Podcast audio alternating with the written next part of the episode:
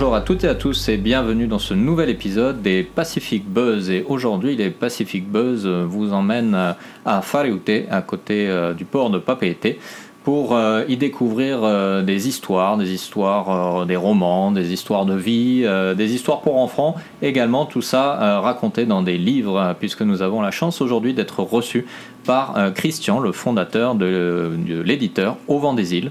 Euh, une, entreprise d'édition polynésienne qui existe depuis maintenant un, certain temps.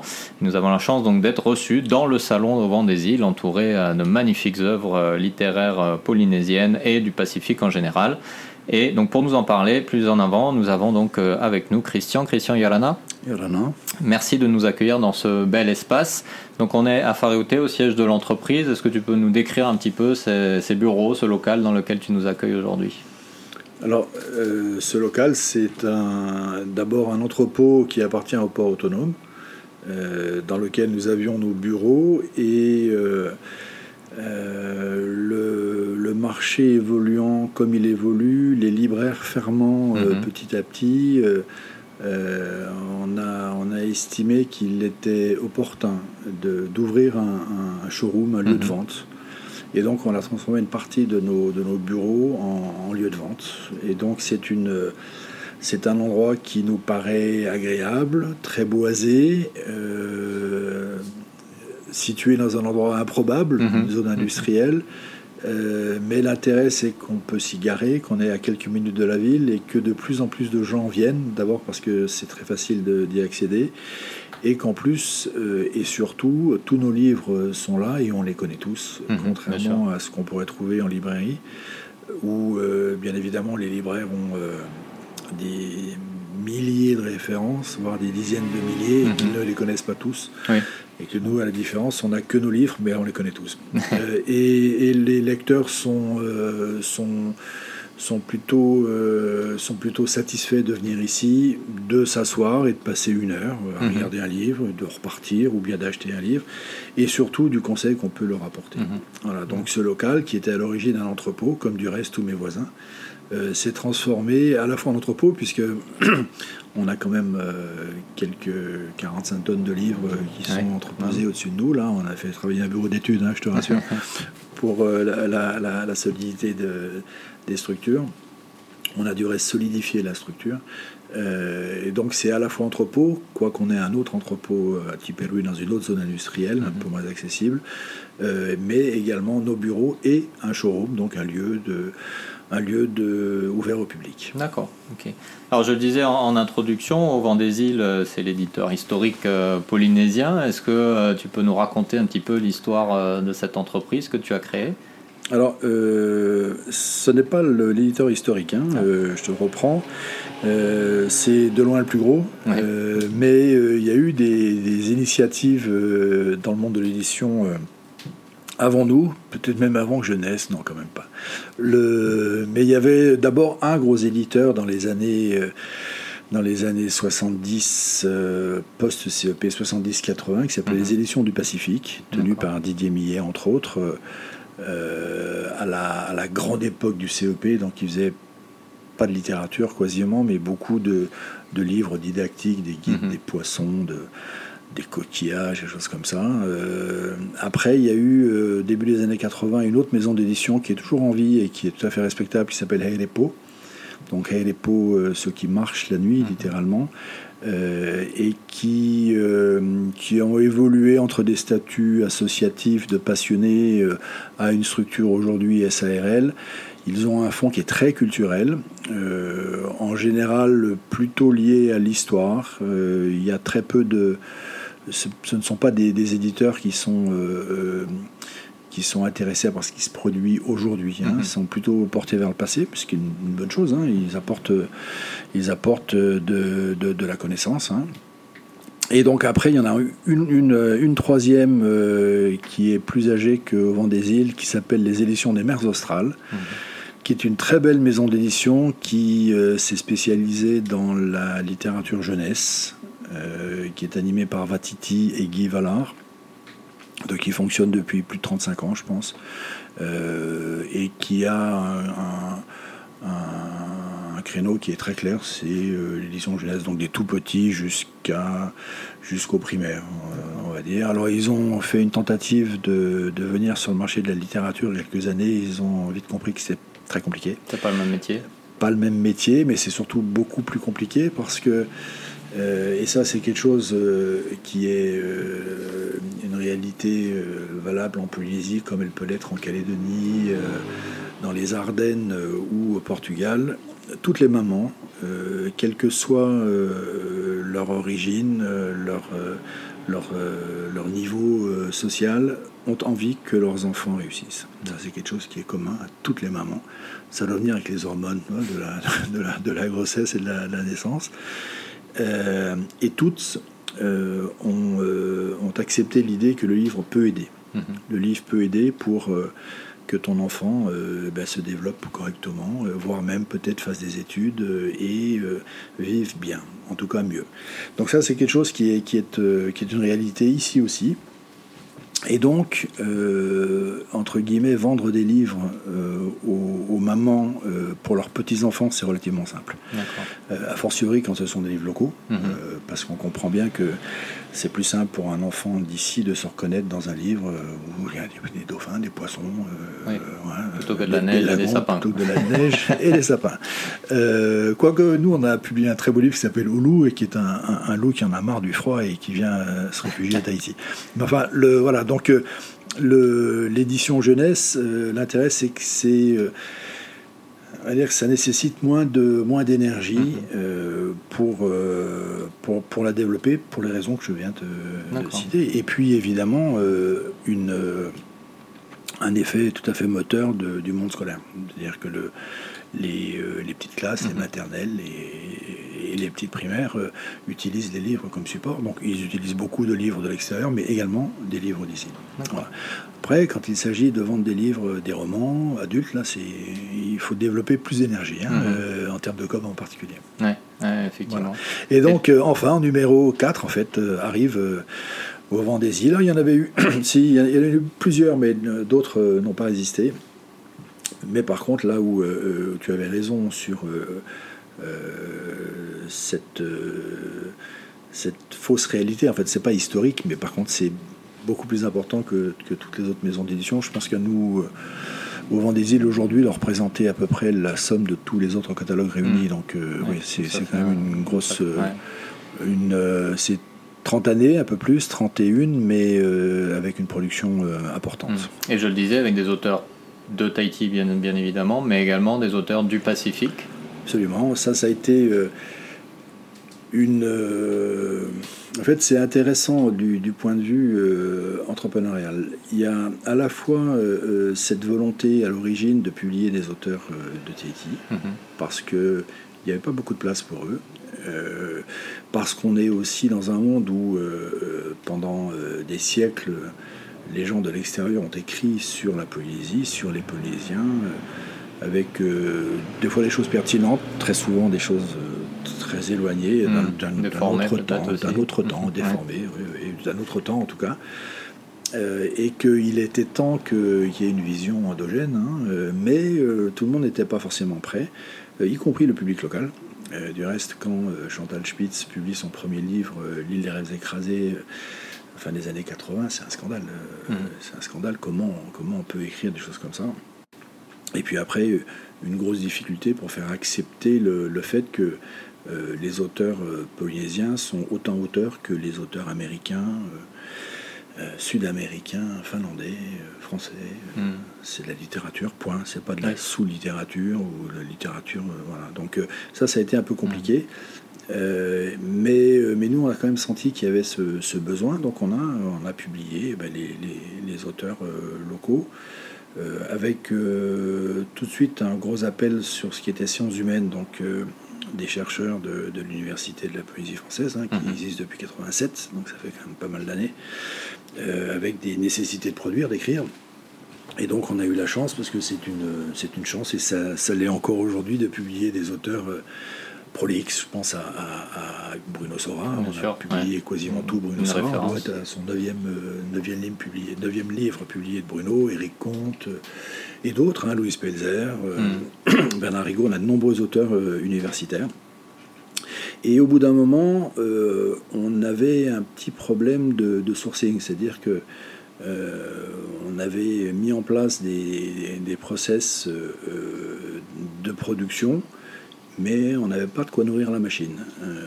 et donc, en littérature en particulier, on a commencé à s'intéresser à ce qui se faisait dans le Pacifique francophone, mm-hmm.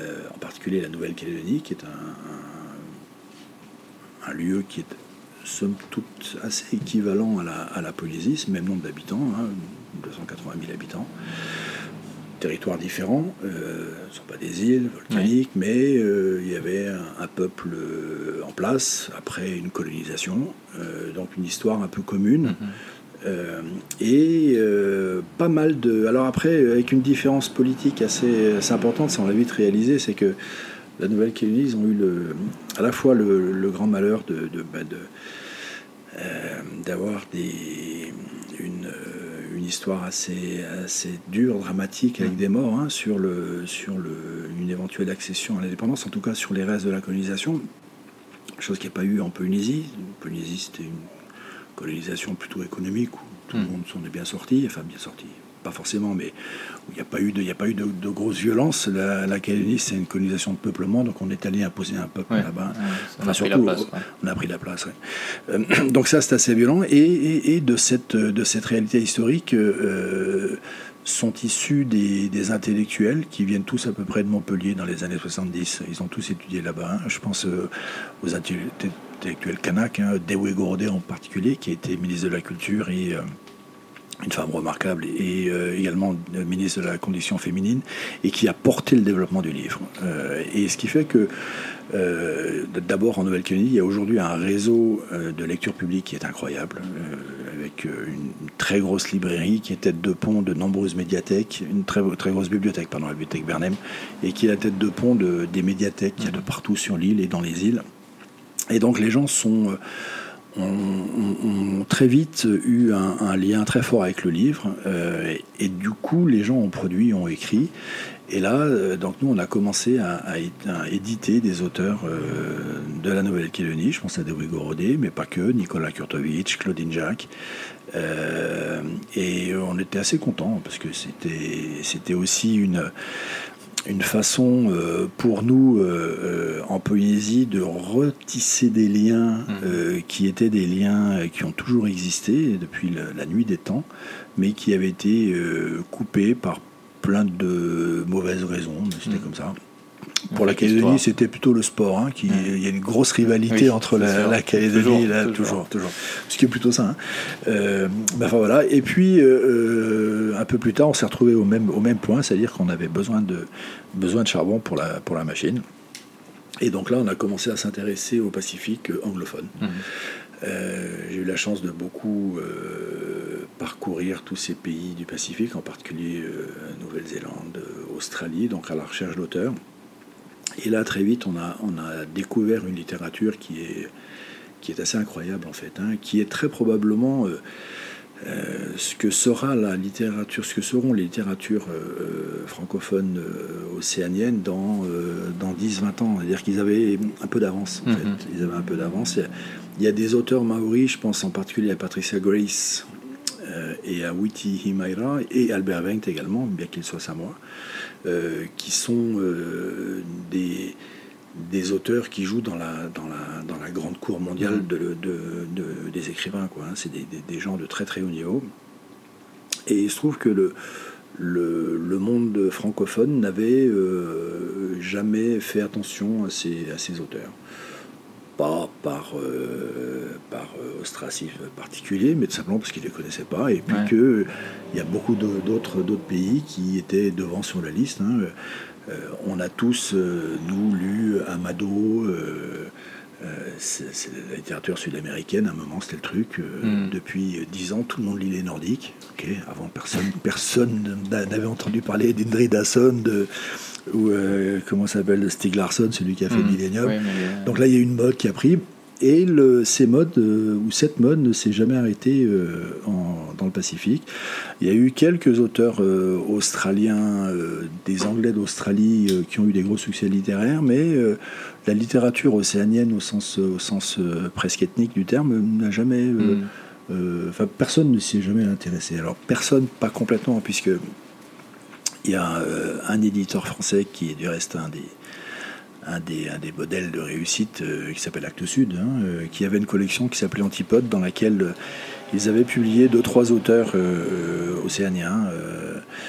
je pense entre autres à Sia Figol des Samoa, qui maintenant est passé au vent des îles, mm-hmm. du reste.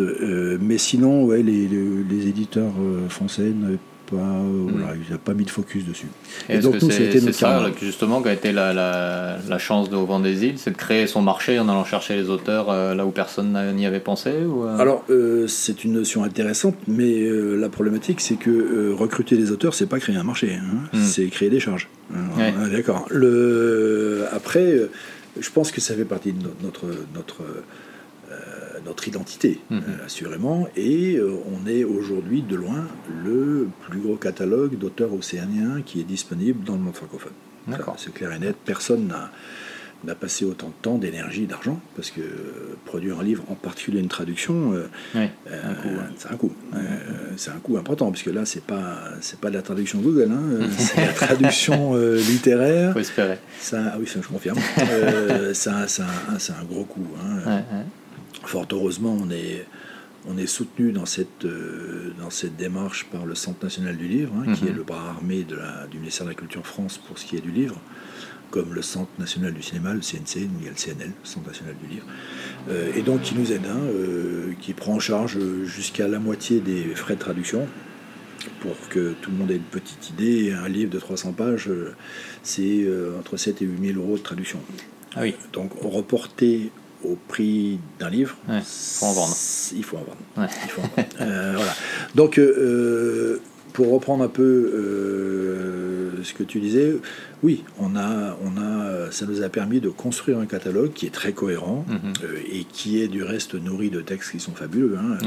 Lire Witty Mayra, c'est une expérience qui laisse personne indifférent. Mhm. Hein. Nous, on reçoit des, on reçoit des, des, retours de lecteurs sans arrêt. Mhm comment j'ai pu euh, vivre jusqu'à aujourd'hui sans savoir même qu'il existait. Euh, donc euh, voilà, donc tu as raison sur le fait qu'on a une vraie identité, qu'il c'est unique. Après, c'est notre tâche depuis quelques années, c'est d'en faire un marché. Hmm. donc, alors à plusieurs, à plusieurs, à plusieurs niveaux.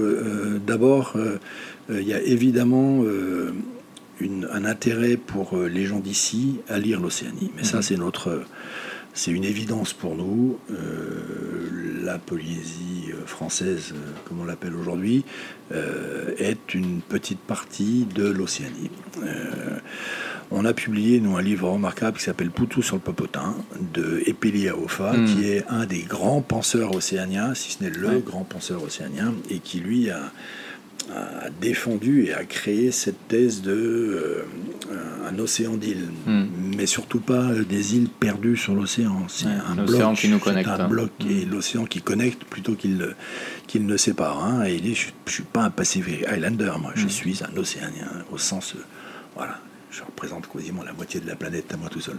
Donc ça, c'est une, une, notion qui est très mm. intéressante hein, et, qui est en plus historique. C'est-à-dire que tous les peuples du Pacifique, euh, y compris euh, le, le, Pacifique euh, très, très occidental, Papouasie, tout, tout, le monde vient du même lieu, mm. c'est l'Asie du Sud-Est.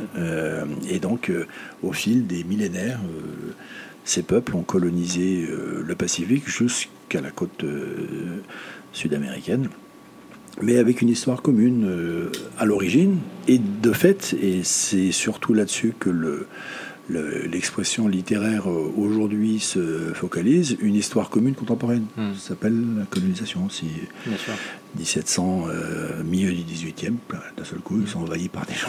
Et puis, et c'est une douleur qui est, qui est alors commune à peu près à tous les hmm. peuples. Un traumatisme collectif dans la région. Ouais.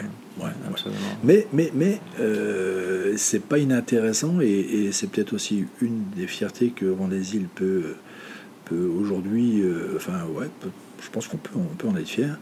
Le, la colonisation, en particulier la, répartition des, des pays dominants, des confettis des empires allemand, anglais, euh, français, c'est surtout euh, un peu néerlandais, euh, qu'il y a eu dans la région, ont fait que les, les, liens familiaux, hein, très souvent, hein, ont été brisés net. Mm. Net. Hein, c'est 1780, c'est le début de la fin, ça s'arrête net.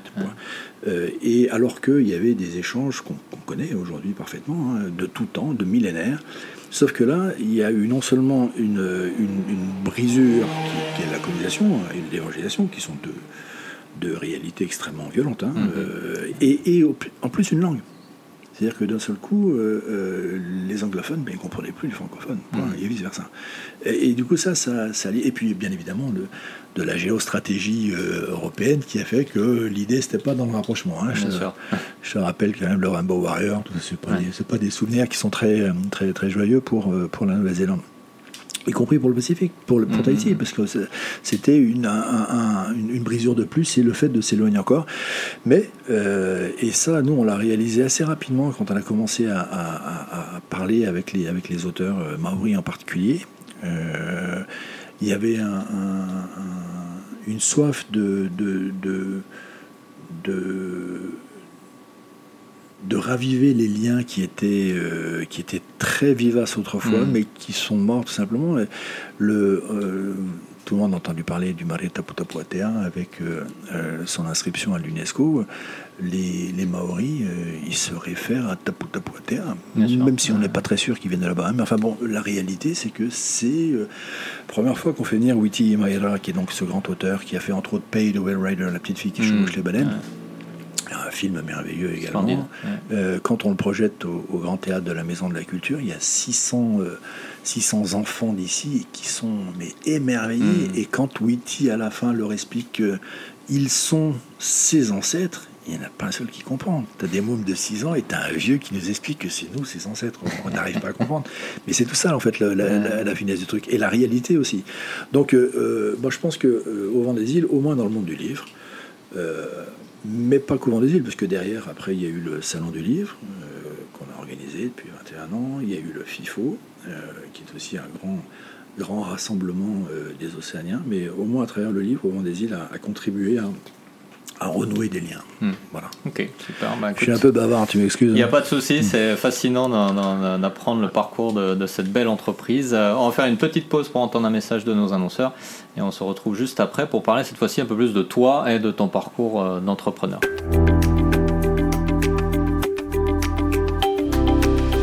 Galana, c'est Philippe. En juin 2021, notre newsletter Tehoe fête son premier anniversaire. Tehoe, tu connais? C'est la newsletter locale qui t'aide à naviguer efficacement dans ce monde changé. Chaque semaine, nous t'amenons à la découverte d'un thème en lien avec l'actualité globale et locale pour te donner les clés de compréhension du monde de demain depuis Tahiti. Si tu cherches à mieux comprendre où va le monde, alors n'hésite pas et abonne-toi dès maintenant à Tehoe, c'est gratuit en plus. Comment faire? Va sur pacificventuri.com slash Tehoe pour t'inscrire et recevoir tous les mercredis dans ta boîte email la seule newsletter du Fénois. À bientôt.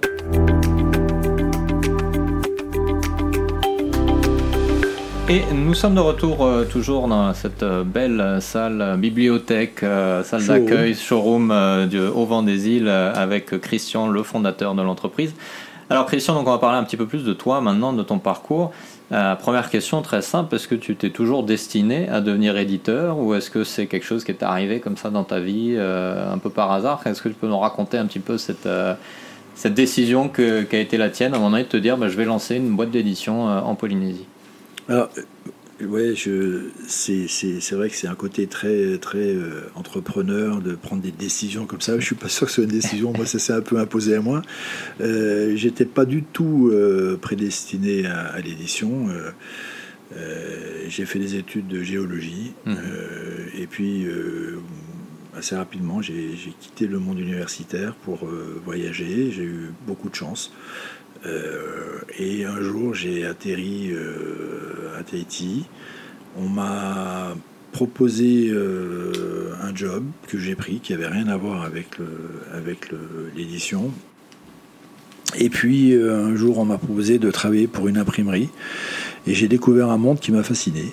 Je suis rentré dans cette imprimerie qui s'appelait à l'époque la, je ne sais plus comment elle s'appelait, l'imprimerie. Après, c'était la SIT, Société d'impression tahitienne, mais avant, elle avait un autre nom, je crois que c'était la SIT déjà. Euh, et donc, j'y suis rentré comme commercial, et c'est quelque chose qui m'a beaucoup plu. Et puis, euh, au milieu de, des années 80, euh, cette imprimerie a été vendue et le repreneur m'a proposé la direction de l'imprimerie que j'ai accepté, j'ai pris, je suis devenu le directeur. Euh, et euh, donc forcément, j'étais un petit peu au courant de tout ce qui se passait dans, dans, dans, dans ce job, dans mmh. l'imprimerie, et en particulier des révolutions à venir euh, technologiques. et 88, c'est la création de la PAO, la publicité, publication assistée par ordinateur. Aujourd'hui, ça fait, ça fait personne n'entend plus parler de ça. À l'époque, c'était juste la révolution. L'idée, c'était simplement qu'une machine, un Mac en l'occurrence, euh, allait pouvoir faire tout le travail qu'on faisait avant avec euh, de la photocomposition, avec de la photogravure. Et, donc ça, euh, moi, quand j'ai vu cette technologie arriver, je me suis dit, waouh, ça c'est un truc qui va vraiment révolutionner le monde. C'est-à-dire que, en fait, il y a eu Gutenberg, il y a eu la Prestipo, après il y a eu l'offset et après il y a eu la PRO. Hmm. Ça, a tout révolutionné. Et donc euh, j'ai euh, créé une structure avec un associé euh, qui était un studio graphique résolument sur une, une base matérielle moderne qui à l'époque était révolutionnaire. Aujourd'hui, c'est banal comme tout. Mais à l'époque, c'était un challenge quand même, un hmm. vrai challenge là pour le coup d'entrepreneur. et donc on a commencé à ben, on a entre autres apporté une, ce qu'on appelait une flasheuse à l'époque, qui était donc une espèce de super imprimante qui permettait de d'imprimer euh, ce qui sortait du, Mac et d'en faire des films euh, pour l'imprimerie, pour euh, l'offset. Les films étaient ensuite passés sur des plaques et après la machine d'imprimerie tournait. et on a eu un petit peu de mal au début à faire comprendre que c'était la révolution. Les agences de pub en particulier était plus concentré visiblement sur le slogan, mais ouais, il comprenait pas, comprenait pas l'intérêt euh, technique. Euh, donc il a fallu, ouais, il y a un, an ou deux, c'était très hmm. compliqué, d'autant que cette euh, flasheuse, qui était une, une linotronique, coûtait quand même très cher à l'époque, c'était plus de 15 millions dans les fin des années 80, donc c'était beaucoup beaucoup d'argent. Et donc là, on a eu un petit, un petit moment un peu, un peu de doute. Mais euh, à côté de ça, on était tellement sûr qu'il n'y avait pas d'autre issue. Et, après, ça, tout le monde a compris. Et là, d'un seul coup, euh, et là, on a eu des périodes très fastes. Euh, très fastes. et du coup, on était, on était en, en lien tout le temps avec des gens qui écrivaient. Alors, on faisait des des magazines, on faisait du studio graphique, on faisait des choses pour les autres. Et puis un jour, on s'est dit, tiens, si on en faisait un pour nous. Euh, et on a fait un petit livre pour nous qui s'appelait Tefaré, architecture tropicale de Tahiti, qui était des, vieux, des dessins des vieilles maisons coloniales de Tahiti qui n'existent plus toutes. Aujourd'hui, il n'y en a hmm. plus. Et à l'époque, ça nous paraissait euh, pertinent que de, faire une photo de ces, de ces, de, ces, de toute cette, architecture qui allait, euh, qui allait disparaître, euh, rongée par les termites, mm. euh, rachetée par les promoteurs qui voulaient mettre des, gros, des grosses maisons dessus, tout simplement. et on a adoré ça. On a adoré ça. quand on a lancé ce bouquin, d'être en contact, d'abord la préparation du livre, qu'est-ce qu'on mm. met, comment on le met après le, fait d'être en contact avec des gens et puis de rencontrer des gens que presque tu rends heureux parce que parce que leur grand-mère habitait cette maison et que voilà ils voulaient euh. donc euh, on a trouvé ça euh, plutôt satisfaisant et, comme en parallèle on avait une une, affaire qui, tournait bien on avait un petit peu de trésorerie mm-hmm. et donc on, s'est mis à faire des livres faire un, deux, trois, cinq, dix jusqu'au jour où on s'est dit il faut qu'on fasse, on fasse plus que ça quoi. Hmm. On va faire que ça et, euh, donc euh, on fait plus que ça depuis euh, le milieu des années 90 quoi. D'accord. Donc c'est le produit fini qui t'a amené à la, Alors C'est l'encre et le papier en fait. C'est l'encre et le papier. c'est le, ouais, le, le support qui m'a hmm. amené au contenu. Euh, ou le contenant, contenu, comme tu veux.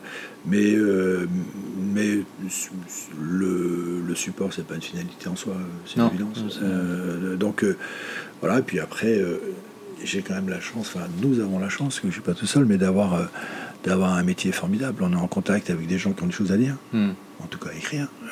alors, beaucoup. on ne lit pas, pas tout ce qu'on nous propose, mais on est toujours en contact avec des gens qui créent. On est, on est dans un métier où, même si les process sont les mêmes, les sujets sont toujours différents. Ça nous permet également de bah, peut-être d'ouvrir un petit peu nos, nos, esprits à, plein de choses, à la mm. fois euh, en littérature, en sciences humaines, mais euh, en guide. Euh, euh, moi, je pense que la connaissance que j'ai du monde, par exemple des poissons euh, de ce pays, euh, je ne l'aurais pas si j'avais pas publié mm. le guide des poissons. Et, pareil pour les fruits, et pareil pour plein de choses. Donc, ça permet parce que forcément, quand on publie un livre, on s'intéresse à ce qui est dedans. Hein. donc, c'est mieux. Le, et, tout ça, c'est quand même très satisfaisant, mm. très satisfaisant. Le après, le revers de la médaille, et on revient à ta, à ta à ta petite euh, euh, remarque euh, tout à l'heure, faire un livre, c'est un peu l'expérience, mais au bout d'un moment, tu peux le faire, c'est pas très très compliqué. Après, faut-il le vendre? C'est encore une autre, un, autre, un autre job, hein, sur lequel aujourd'hui on, met au moins autant d'énergie qu'à la, la, fabrication, mm. qu'à la production des, livres. Voilà, donc pour mon histoire personnelle, mm. je pense qu'on a Très intéressant. Mm. Et alors, du coup, autour de, au fil de ces 30 et quelques années maintenant euh, d'entrepreneur. Est-ce que tu peux nous dire quelle a été la meilleure leçon que tu aies apprise, que ce soit sur l'entrepreneuriat ou sur toi-même ou sur la vie en général, et quelle a été la pire leçon que tu as apprise? Alors, euh, la meilleure, c'est également la pire, je pense. Euh, c'est que, bon d'abord, il faut bien accepter l'idée que de, produire des livres et d'essayer de les vendre, c'est beaucoup plus compliqué que de vendre des voitures hmm. euh, ou, des machines à laver. Ou, euh, parce que même si moi je suis persuadé que le, livre est une, nécessité, une nécessité pour, euh, pour les hommes et puis pour la société, je pense que vraiment on a besoin de, on a besoin de passer du temps à lire des livres. Alors aujourd'hui les gens lisent beaucoup sur d'autres supports, mais je pense que le livre reste quand même quelque chose de très important de la petite enfance jusqu'à jusqu'à plus tard. Moi, je sais pas comment je vivrais si je si je ne lisais pas. Par moment, je me demande qu'est-ce que je ferais. Parce que c'est très clairement un support de développement euh, personnel, mais mais sociétal aussi.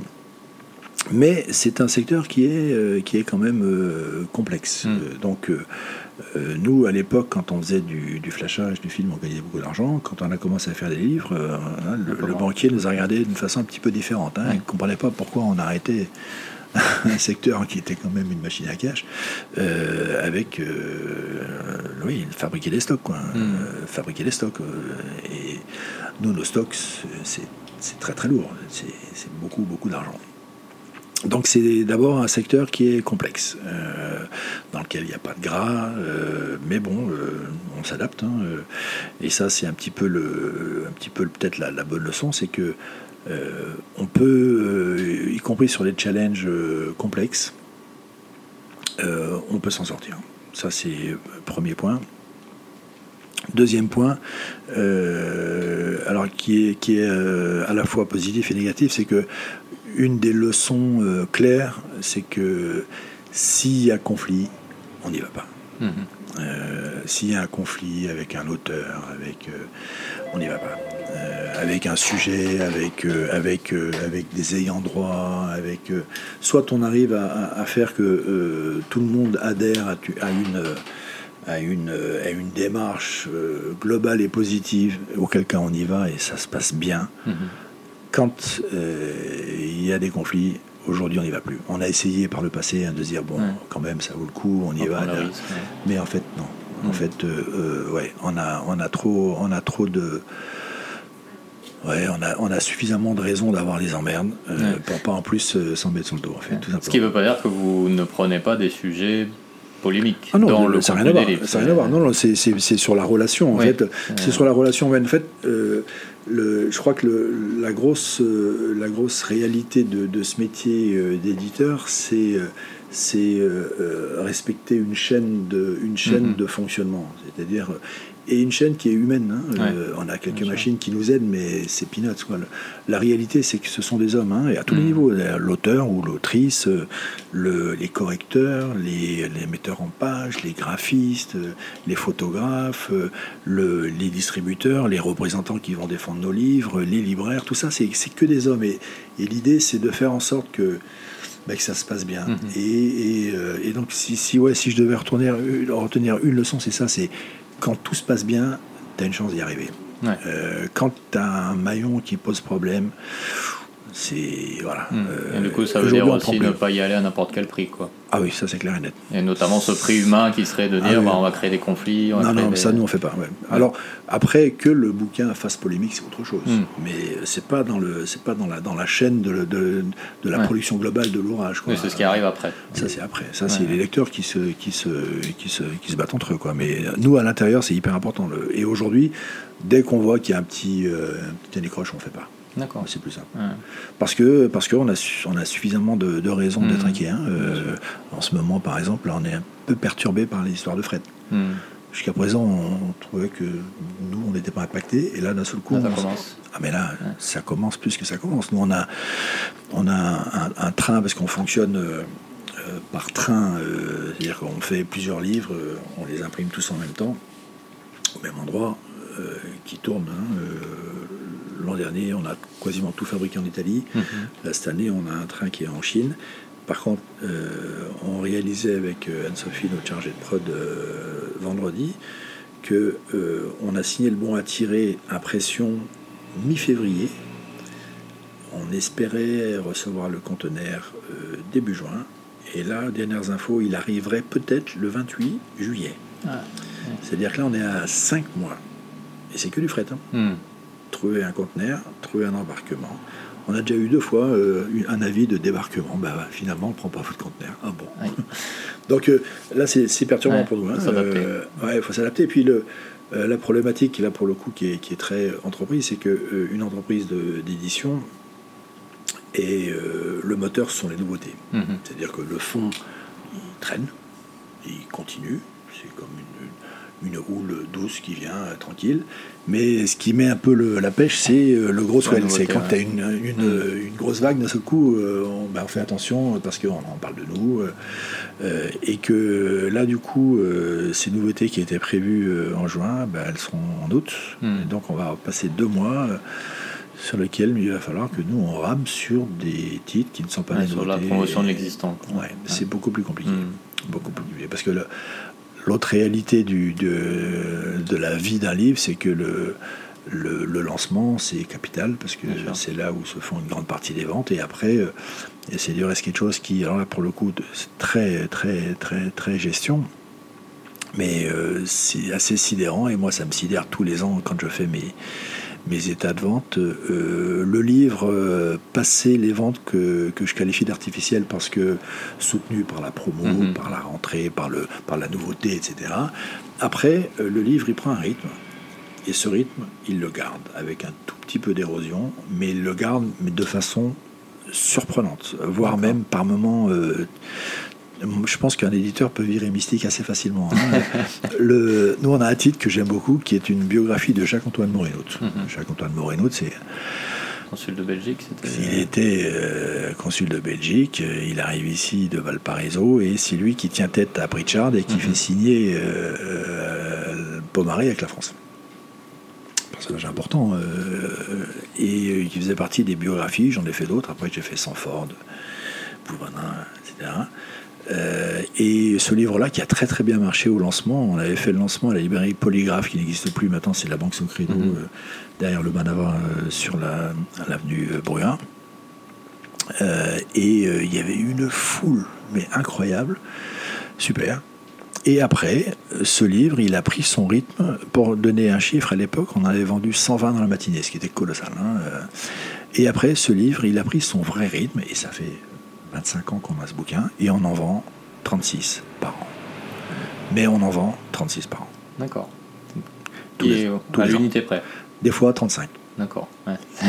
Mais sa vie, c'est 36. C'est inexplicable. C'est impressionnant. Hein. Tu peux pas dire c'est les 36 mètres mm. qui, l'ont acheté l'an dernier, qui l'ont acheté cette année. Pourtant, la réalité, et là, quand, quand tu vois les chiffres, c'est sidérant. Hein. Après une petite érosion, peut-être que l'année dernière on a fait 33, mais, le, ça fait 25 ans. C'était une année particulière. Mais ça fait 25 ans que ça dure. Et, c'est une réalité pour tous les titres. Ce qui est pas, euh, j'en reviens à, ma réalité de gestion, c'est quand même euh, euh, peu de gens, je pense, ont des, des, des, des, prévisions aussi précises que les nôtres. Hmm. Hein. Nous, sur l'existant, on sait, où, on sait où on va. On sait où on va parce que le. Alors, malheureusement, quand on vend que 36 par an, ben, pas une bonne idée parce que les coûts de stockage sont plus chers que le, que le produit de tes mm. ventes. Donc ça, c'est un peu.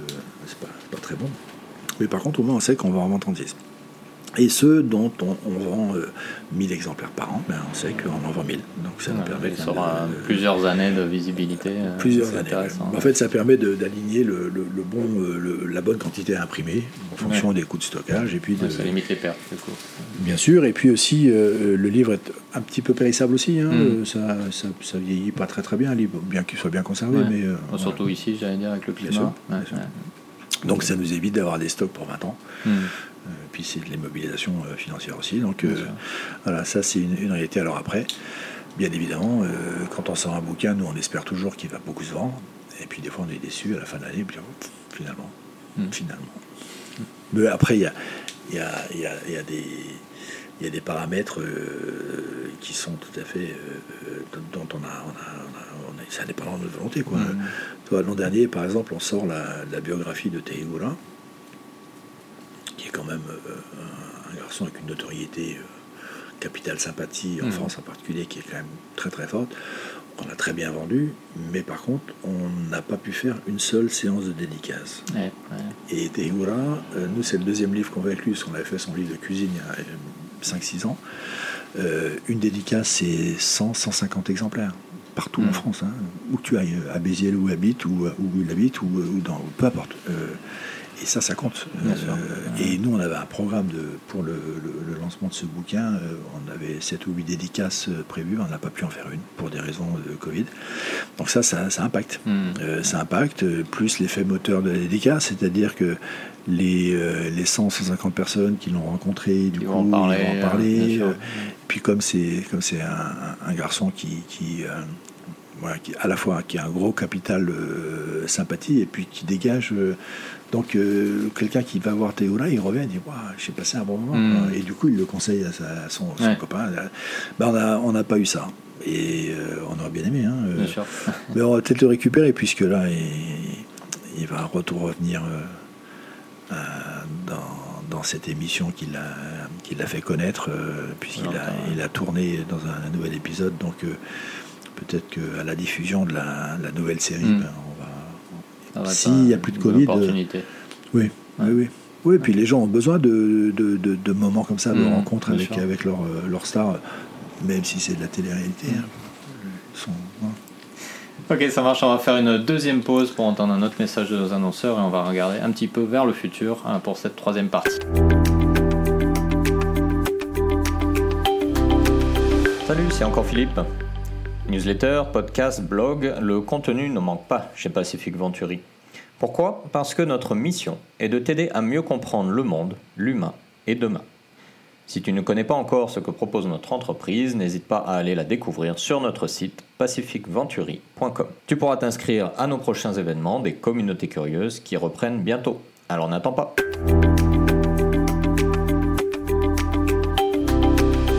Et nous sommes de retour pour la dernière partie euh, de cet épisode, euh, toujours dans le beau showroom euh, Au Vent des Îles, que je recommande à tout le monde de visiter, de passer une petite heure pour découvrir les nouveautés et les anciennes éditions qui, tels des marathoniens, continuent à leur rythme, comme nous expliquait tout à l'heure Christian. Alors Christian, trois questions. Je vais te demander de me répondre optimiste, pessimiste, rapidement, et on rentrera dans le détail ensuite. Ton futur personnel, optimiste, pessimiste? Alors, personnel, tu veux dire? Toi, par rapport à ta personne bah, bah, Pour l'instant, je suis en bonne santé, je suis plutôt optimiste. Ok. Celui de ton entreprise Je suis optimiste aussi. Ok. Et celui du Fénois Je suis. Euh, je veux être optimiste. D'accord, ok. Alors on va partir à rebrousse-poil du coup. On va commencer le Fénois. Pourquoi tu veux être optimiste Parce que je pense que c'est un pays qui a des atouts majeurs mhm. à tous les niveaux à la fois sur une notion de base qui est l'environnement. On jouit d'un environnement exceptionnel. Alors on a fait des petits, on a mis des petits coups de griffe, des petits coups de couteau, mais je pense que rien n'est perdu. En mhm. fait, je pense qu'on a beaucoup de chance sur le sur le sur le sur l'environnement.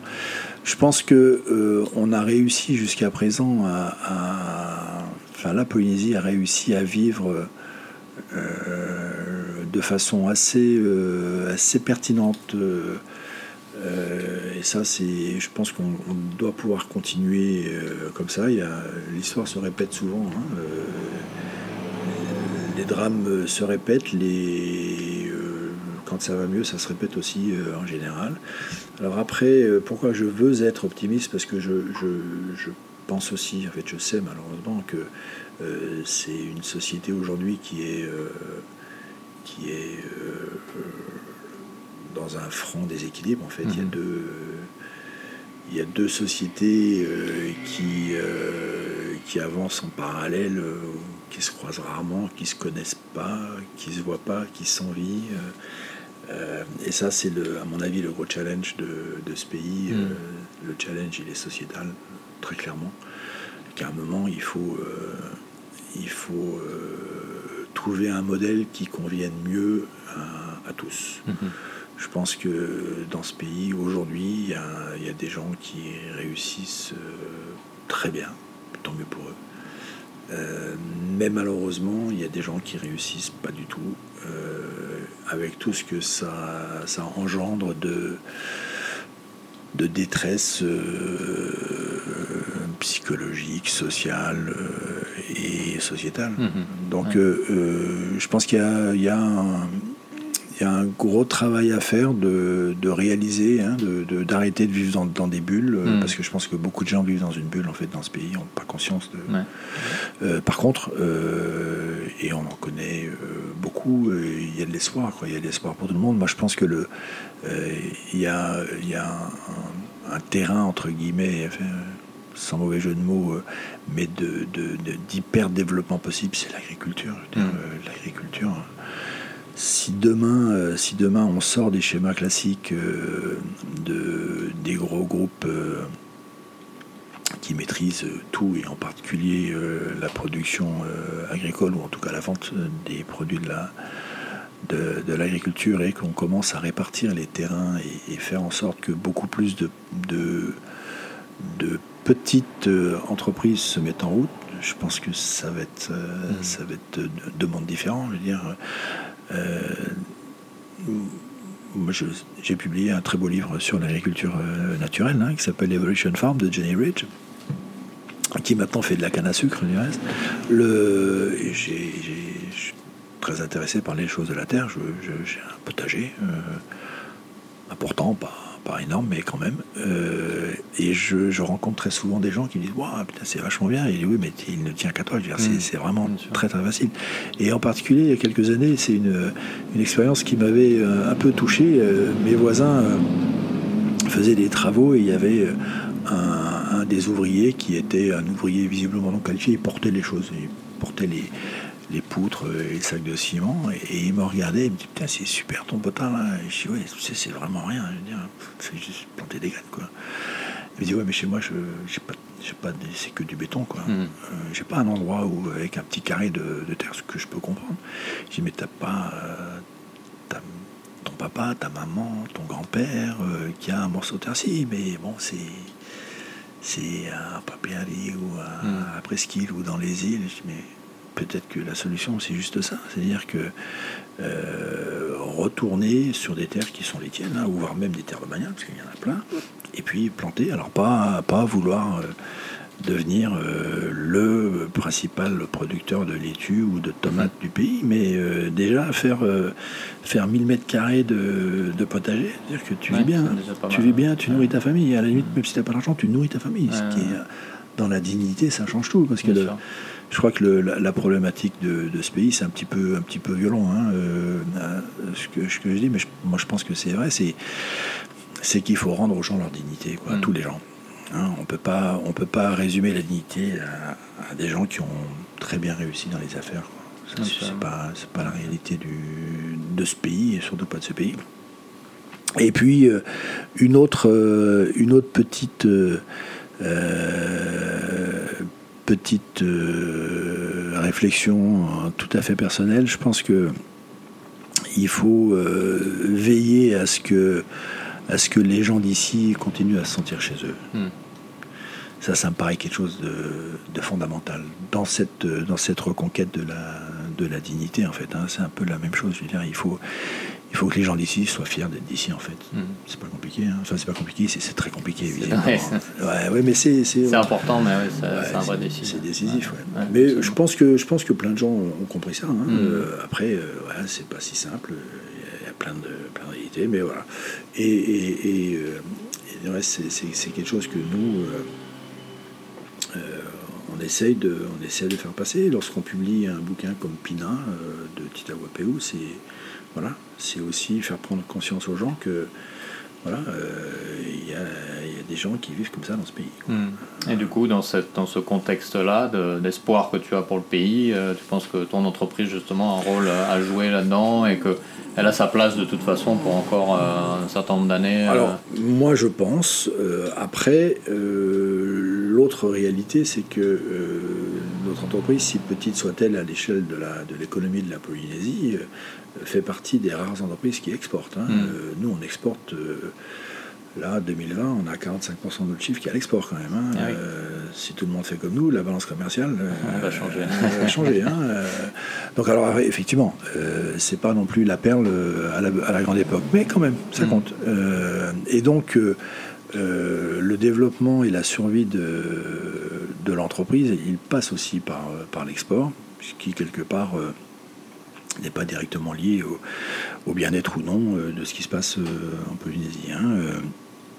Euh, nous, on, fait un gros chiffre en Nouvelle-Calédonie, on fait un gros chiffre en France. Je pense que la tendance va continuer à, s'inverser, puisque pendant des années, on faisait une grande partie de notre chiffre en Polynésie. Après, on a commencé en Calédonie, on a développé un peu là-bas, après en France un petit peu, et là, depuis euh, quelques années, on a, on a vraiment décidé, une décision stratégique hein, d'entreprise, de se développer euh, en France, de mettre les moyens qu'il fallait pour, pour être plus présent, euh, et on est dans nos objectifs. Et je pense qu'à terme, plus de 50% de notre chiffre sera, sera fait à l'export. Bon, oui, on, il y a, y, a eu, y a une envie, je le disais tout à l'heure, je veux dire, la France s'est passionnée pour les littératures nordiques à mm. une époque, pas de raison qu'elle ne se passionne pas. Oui, fait créer l'effet de mode. Ouais. ou créer l'envie. Euh, l'effet de mode, c'est déjà un peu prétentieux, mais euh, l'envie, je pense qu'il y avait plus en du travail. Et puis, on a, voilà, on a des, on a, il se trouve que ouais, on a des, des sujets qui, qui fonctionnent mm. euh, et une littérature, une littérature qui existe, qui est très peu, très peu euh, connu, donc avec un potentiel de développement qui est énorme. À nous de trouver les moyens. Euh. mais oui, je suis, confiant. je suis confiant. Alors ma dernière question pour toi, euh, pour terminer cet épisode, ça passe vite, mais on a pris beaucoup grâce à toi. pour ceux qui nous écoutent aujourd'hui, et certains sont peut-être en train de se dire, bah, je vais me lancer moi aussi, je vais lancer mon entreprise ou je vais me, me lancer pour faire quelque chose pour ce pays. Quelle serait, euh, toi, au travers bah, de ces 30 années d'expérience dans l'édition, de cette connaissance que tu as du, tissu local, quelle serait ta recommandation pour, euh, pour nos auditeurs? Alors, euh, mis à part des phrases bateau, je vois pas trop. c'est un peu bateau, mais oui, moi je pense que il faut y croire. Hmm. Ça, c'est déjà une notion de base. Après, moi j'ai tendance à penser que le, je l'ai dit tout à l'heure, le développement de ce pays, il, passera par tout ce qui est lié euh, au social et à l'environnement. Mhm. Donc euh, je pense que euh, il vaut mieux pas se lancer et devenir concessionnaire automobile. Ça, je pense que c'est pas une très bonne idée. Quoique ça fasse vivre plein de gens sans doute. Hein, mais bon, je sais pas, moi je suis toujours un peu, un peu surpris de, de ce que ça coûte à la fois au pays et au pays au sens politique du terme et au pays au sens environnemental. Mm. mais bon, visiblement, il doit y avoir des intérêts puisque c'est soutenu. Mais oui, moi je pense qu'il y, a plein de choses à faire. On est, on est au petit matin de la connaissance sur tout ce qui est du monde marin. On est, on est très très loin d'avoir fait le tour. Euh, on a un, potentiel, une ressource qui est incroyable. Mhm. Euh, euh, au niveau de l'agriculture, on est, on est, voilà, on est, c'est, enfin de l'agriculture raisonnée, hein, tout à fait. Je veux dire, mhm. bah, y compris les, les, îles très agricoles des Australes en particulier, mhm. tout le monde a compris que on a voulu surproduire, super. Mais là maintenant, on arrive au bout. Qu'est-ce qu'on fait qu'est-ce qu'on fait? Et il y a plein de solutions. Hein. Euh, donc euh, moi, je, moi, je pense qu'il y a des, gros potentiels de développement euh, en lien avec, avec la nature. Après, après c'est pas facile, c'est mm. pas facile, c'est clair, c'est clair. Mais mm. si c'était facile, je pense qu'on le saurait. Et puis ici, peut-être un dernier point, petite petite remarque plus politique. Euh, je pense que euh, même si, et en ce moment en particulier, on est tous très contents d'avoir une fonction publique euh, très importante, mhm. parce qu'ils ne sont pas impactés hein, par le, par le Covid. Mais, mais je pense quand même qu'il faudrait arriver à inverser cette tendance-là. Et il faudrait que le, qu'à l'avenir, les, les, les, potentiels, sans même parler d'entrepreneurs, ne serait-ce que pour les, pour les, pour les gens, dire l'emploi rêvé, il soit chez le privé et pas dans, mm. le, pas dans la pas dans la fonction publique parce que je suis pas sûr que même si encore une fois je, je, sais bien euh, la chance que, que, beaucoup de gens ont déjà d'être fonctionnaires et puis que le pays a, parce que mine de rien, c'est des, des, dépenses qui sont régulières, non impactées euh, par, les, par les crises, le Covid en particulier. Euh, mais si demain on met cette énergie au service du privé, je pense qu'on pourrait se développer de mm. façon beaucoup plus importante. Encore faut-il qu'effectivement, dans le privé, ce soit aussi rémunérateur que dans la fonction publique. Alors, d'ici à dire qu'il faut baisser les revenus de la Ce serait une autre conversation. Ce serait une autre conversation, tu as raison. enfin oui, je pense qu'il faut, il faut croire en le privé. Il faut croire en le privé, mm-hmm. il faut croire dans les initiatives de chacun. On peut, on peut s'en sortir. Et, et, peut-être revoir un peu le paradigme. L'idée, c'est pas forcément d'avoir une Porsche Cayenne. Oui, non, hein? sûr peut-être qu'on peut, on peut vivre bien sans Porsche Cayenne, peut-être. A priori. Peut-être. On y arrive. Et continuer à lire. Bien sûr, surtout. Ça marche. Bah écoute Christian, merci beaucoup de nous avoir donné ton temps, de nous avoir accueillis dans ce, dans ce beau showroom, d'avoir partagé ton, ton parcours d'entrepreneur dans cette industrie assez unique euh, malgré tout qu'est l'édition euh, littéraire. Et puis bah, bonne continuation pour les, pour les projets à venir. Merci. Au revoir. Au revoir. Voilà, c'était donc le nouvel épisode des Pacific Buzz enregistré dans les locaux de l'entreprise Au îles à Papeete. Merci à Christian de nous avoir fait voyager dans l'histoire littéraire locale et de nous avoir aidé à réaliser à quel point nos îles regorgent de plumes, d'idées et d'individus ayant de merveilleuses choses à dire. Et si l'on a tendance souvent à regretter le fait que le digital a détruit le monde du livre, l'espoir que porte Christian nous rappelle que cette invention millénaire a encore de l'avenir, notamment grâce à nos îles et à notre communauté. Il y a donc de l'avenir dans les livres et dans les entrepreneurs qui osent. Si cet épisode t'a plu, n'hésite pas à le partager avec tes proches, tes collègues ou ta famille. N'hésite pas également à le partager sur les réseaux sociaux, à le noter sur ta plateforme de podcast préférée. Ce sont tes retours et tes partages qui nous aident à continuer. Je te retrouverai donc très bientôt pour un nouvel épisode, un ou une nouvelle entrepreneur. D'ici là, prends bien soin de toi et à bientôt. Nana.